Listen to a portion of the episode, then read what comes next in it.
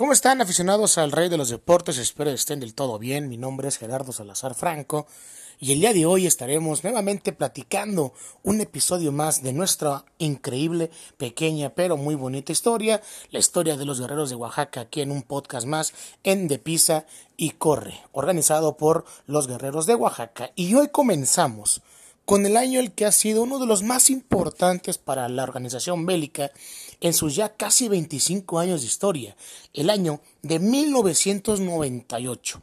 Ese año en el cual Guerreros terminó por ser campeón por primera ocasión en la Liga Mexicana de Béisbol y fue gracias a que desde un inicio del año y de la temporada y pretemporada la directiva del club Guerreros de Oaxaca en ese año hizo contrataciones de lujo, les voy a contar dos rápidamente. Omar Rojas Villarreal, el güero de Monterrey, Nuevo León, catcher ya con experiencia en Estados Unidos y también en México, llegaba después de jugar con los Tigres Capitalinos y los Leones de Yucatán a los Guerreros de Oaxaca, pieza que al final fue muy importante para el conjunto bélico.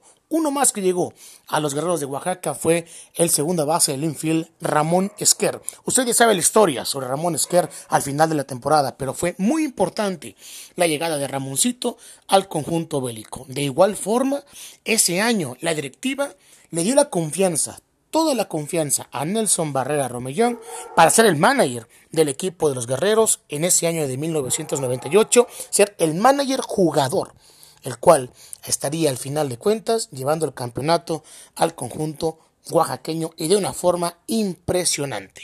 Estaremos relatando poco a poco ese año, ese año que repito fue muy importante para la, organización bélica. Se me escapa uno más, Scott Liddy, que llegó a mediados de temporada, fue también muy importante el norteamericano para que Guerreros llegara al campeonato. estaremos hablando muchísimo y muchísimo más sobre ese año de 1998, repito, el cual ha sido el más importante para la directiva bélica.